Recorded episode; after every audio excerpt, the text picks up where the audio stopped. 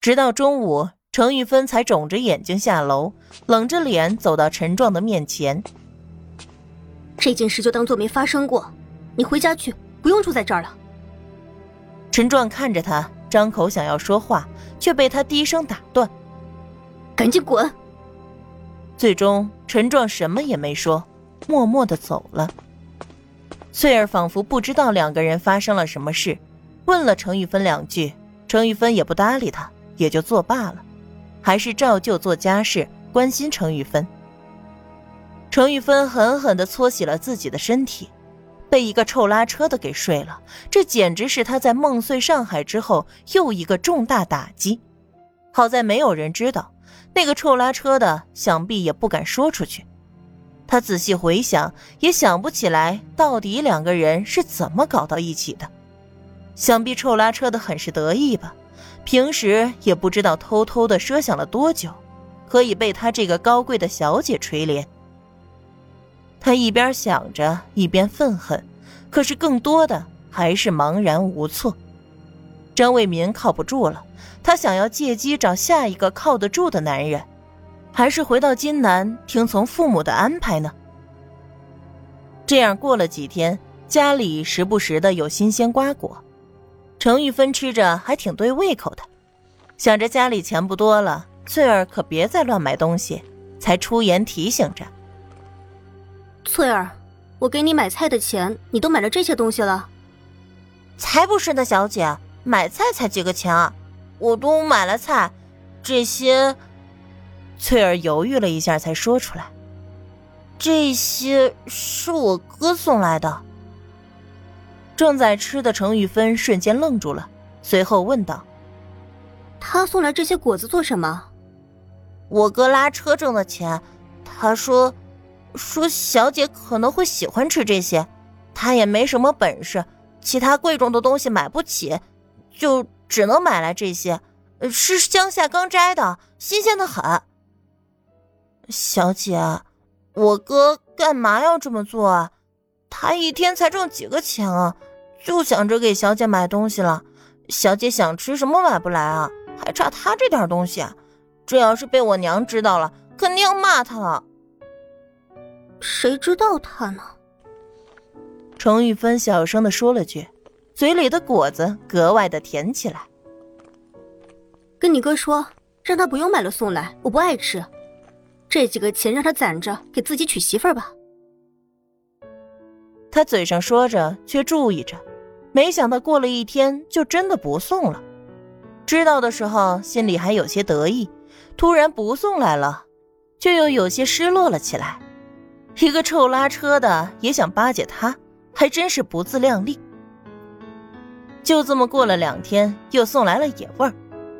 翠儿在旁边巴拉巴拉的解释道：“小姐，你别怪他，我哥说天也冷了，果子凉，小姐不爱吃的话，就吃些野味儿，好好的补补身子。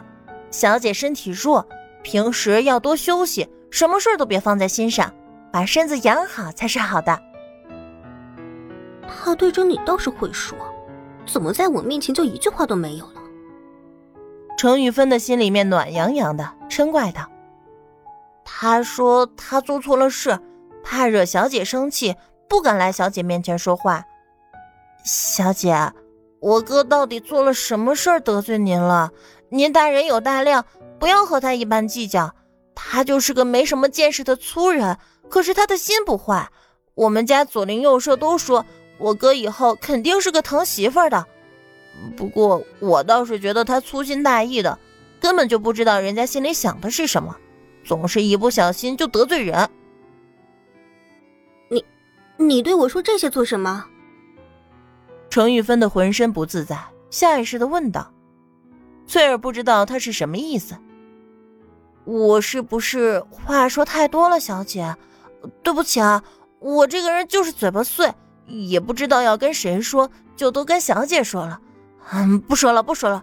下一次我哥再来，我一定骂他一顿，不管他做了什么，反正得罪了小姐，那就是他的错。翠儿嘟囔着去干活了，留下一脸纠结的程玉芬。那个臭拉车的，当真这么喜欢他，宁愿把自己挣的钱都给他买东西，他那天说了让他滚，他就当真不敢在他面前出现，可真是听话。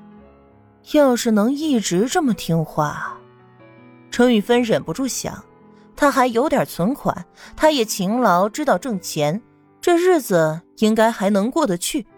不对，他在想什么呢？他就是再落魄，也轮不到一个臭拉车的呀。第二天，他专门起了个大早，果然就见到陈壮悄悄的往厨房送东西。等到他出来的时候，程玉芬拦在门口。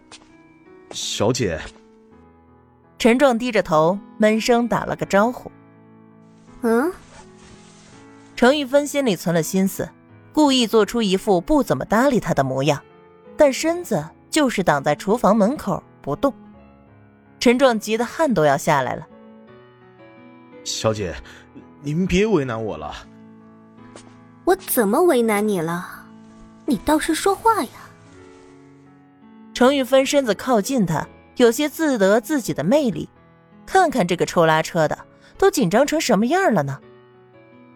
我知道自己卑贱，配不上小姐的高贵，这辈子有那么一回，我死也值了。陈壮像是所有被逼急了的老实人一般，对着程玉芬剖开心肝，说那些令人脸红心跳的话来。我知道我是真的该死，居然敢做出这么胆大包天的事情来。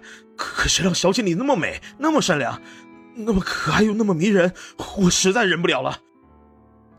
陈壮说着，一把抱住程玉芬：“我的小姐，让我死了吧，干脆让我死了。”作为一个没有过女人的男人，陈壮的这番失控，却让程玉芬看见了他真真切切的在深深的为自己着迷。